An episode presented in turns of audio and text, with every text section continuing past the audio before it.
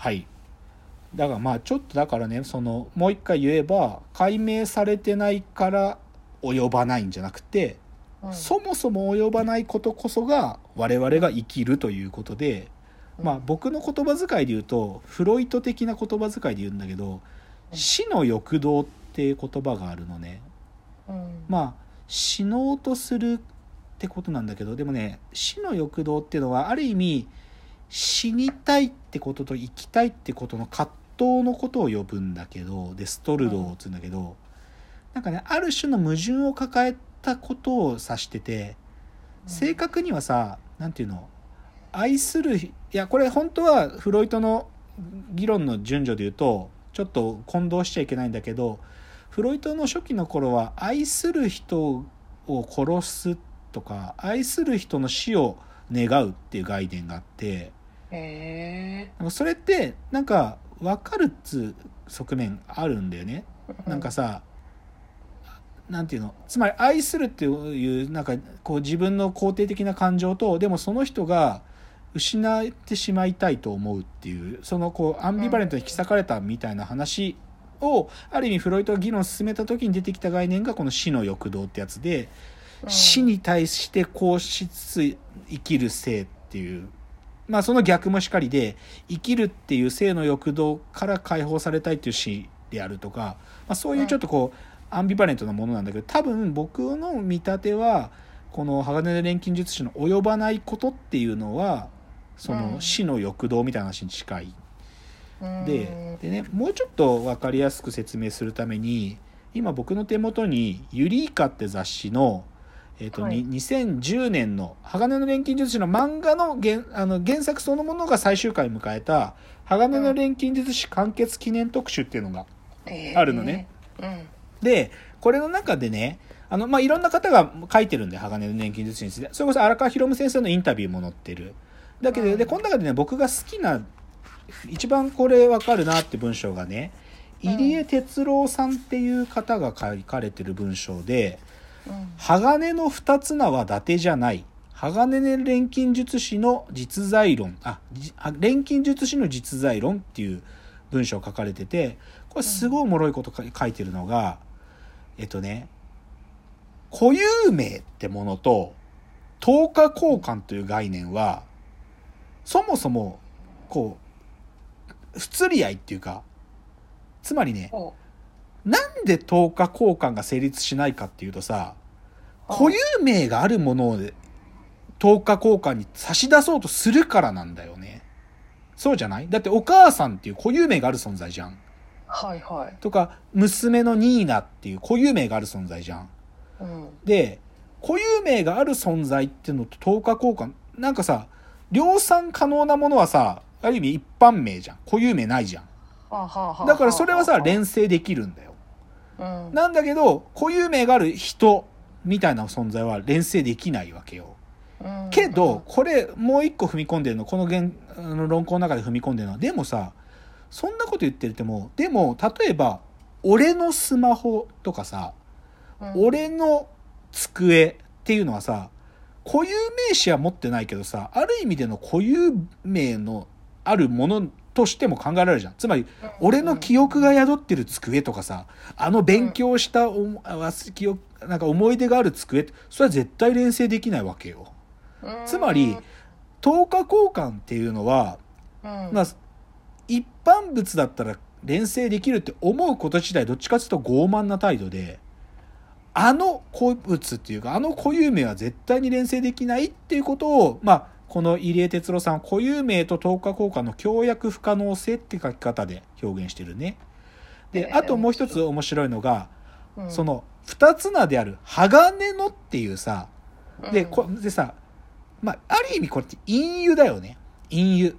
うん。鋼の錬金術師って、まあ、エドがさ、左腕が、こう、鋼が、になってるから、鋼のって言ってるじゃん。その、その鋼の錬金術師の時の鋼のっていうのとさ、僕らがよく鋼のっていうので言う例えってさ、鋼の心じゃん。うん。でさ、鋼の錬金術師の鋼のとさ、鋼の心の鋼のってさ、この二つの鋼のって働き全く違くない？うんうん。鋼の心って揺らがない心でしょ？うん。鋼の錬金術師ってさ腕とか足がこう鋼鉄になってるから硬そうに聞こえるけど実はさ脆い何かを表現してない、だから鋼の錬金術師の鋼のと鋼の心の同じ鋼のなのにど全く真逆脆さとなんか揺らがなさっていうの両方があり得るってことまで指しててなんかこのこともさなんかさっきの引き裂かれた死にたいけど生きたいとかさなんかその矛盾をもうなんかこのタイトルそのものにはらんでるんじゃないかっていうのをこの入江哲郎さんがこの中で書かれててうん。僕すっげえよくわかりますよこれ。へえすごいまあねすすごい話ですね見たくなりました？うん見たくなりました見たくなりました。あのね、アメ、あの、ネットフリックスで、第1期アニメ版全部と、第2期アニメ版全部あるんですよ。うーんだから、ネットフリックスで見れますよ。まあ、50何話だけどね。私なんかだんだん難しくなってきたからそう、難しいな。難しいな。そう、概念も多いからね。そう、賢者の石とかね、そう。と僕は正直ね、第2期は1回離脱したね。正直僕は第1期への思い入れがあまりに強かったから、え、何？真練炭術？何それ？みたいな。なんか、へうーん。けど、じっくり見ていくと、なんか面白いポイントもたくさんあるから、あの、結局最後まで全部見たけど、ううん。ん。あぜぜひね。で、今日のこの話はですね、ちょっと来週やろうと思ってる AI スペシャル会につながる話を一応したつもりでいるので、ちょっとそのさっきの固有名とか隠喩みたいな話をちょっと絡めながらですね来週はちょっと AI の話をしたいなと思っております。はい。いやちょっとなんか音楽のコーナーとか入んなかった？最後なんかエンディングの話。いや本当はちょっと音楽のコーナーがあって少し音楽の話をしようかなと思ってたんだけどうん。あの吉峰さんあれ知ってます？山山知ってる？山の春を告げる知ってる？いや知らないあ知らない？はい。夜遊びは知ってる？あえ夜遊び？よなんかあの夜遊びのあそれはき知ってる。知ってる？夜にかけるって曲聞いたことある？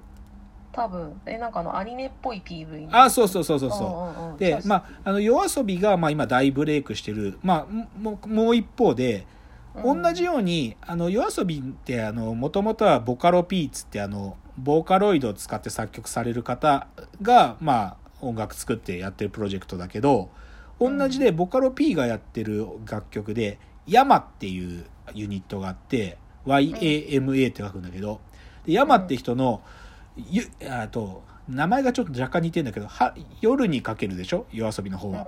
春を告げるっていう曲があって、こっちもなんかアニメっぽい、あの、ムービーが流れるミュージックビデオなんだけど、これも今めちゃ、もう若者たちに大人気なの。うんうんで、もうなんか、断絶がある。なんか僕らはさ、若者たちってもうね、TikTok でもうめっちゃ流行ってる曲とかバンバンあるわけ。僕らが知らないような。うんだけど僕らおじさんたちはさ順序で言うと若者たちがめっちゃなんかもう TikTok とかでめっちゃバズらせてるやつがあってそれが、例えば Spotify とかのバイラルチャートとかで上位に上がってくるのね。うんででそれでひに人気に火がつくと YouTube とかで若者たちが歌ってみた動画とかめっちゃ上げ始めるわけ。そうするとやっと俺たちが知るみたいな。うんうん。そのだから僕もさ「夜遊びいいです」とかで確かね2ヶ月ぐらい前にまだ箕浦さんだった時に僕言ってんだよ「夜遊びめっちゃ聞いてます」とか言ってたんだけどなんかもうダサすぎるっていうかもう超遅れてて でやっとその山って存在も知ってめっちゃ聞いてますって今話なんだけどなんかもうトレンドへの全然もう断絶があって追いつかない。うんなんかもうダサいなって思ってる。だからまあちょっと音楽あれなんだけどただ最近でもこれは僕ら初期から知ってたから胸を張って好きだっていうのはチェルミコっていうラップクルー女の子ラップクルー知ってる？知らないです。あ知らない？レイチェルとマミコの2人でチェルミコだってこれはねまあい今あいっところでまあ言い方では令和のパフィーって呼ぶ最近言われてるね。それぐらい人気です今。もう可愛い可愛いっていうかあのキャッチーなアイコンの2人でねすごくおしゃか服装とかアートワークもかっこよくてチェルミコ。レイチェルだよマミコだよチェルミコだよっつってラップラップ女の子なんだけどラップするんだけど。うん。でこの2人がね昨日ねあのー YouTube ライブでねハイパーバーチャルライブっていうあのアルバムを出したからねメイズっていうごちゃメイズっていうのやつなんだけど、それがまた超かっこよくてね。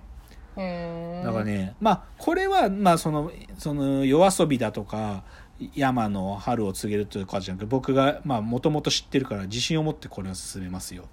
あの YouTube ライブだったんだけどアーカイブでハイパーバーチャル超かっこいいからあなんかこんなかっこいいあのオンライン配信があるんだったら見るなと思ったしでさらにまあチェルミコの特にマミコ鈴木まみこさんの方はお笑いもめっちゃ好きでラジオ超好きだからうん。あのおまあ、1回前も出たんだけどおぎやはぎのメガネビーキに前も出たんだけど今日チェルミコ出ますから。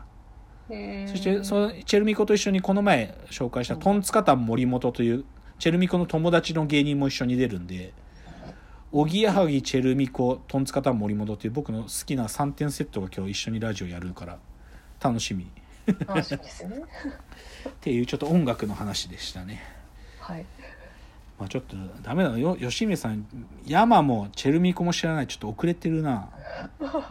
僕。いやもうでもちょっともう最近追いつこうみたいな発想すらないですね。ああそれいやばいよそれ。それも年だよ。でもほん竹野さんおっしゃる通り難しくないですか？最近。その流行りの原点がわかんない。全然全然もう聞いたら流行る理由一瞬でわかる。かっけえってなるよ。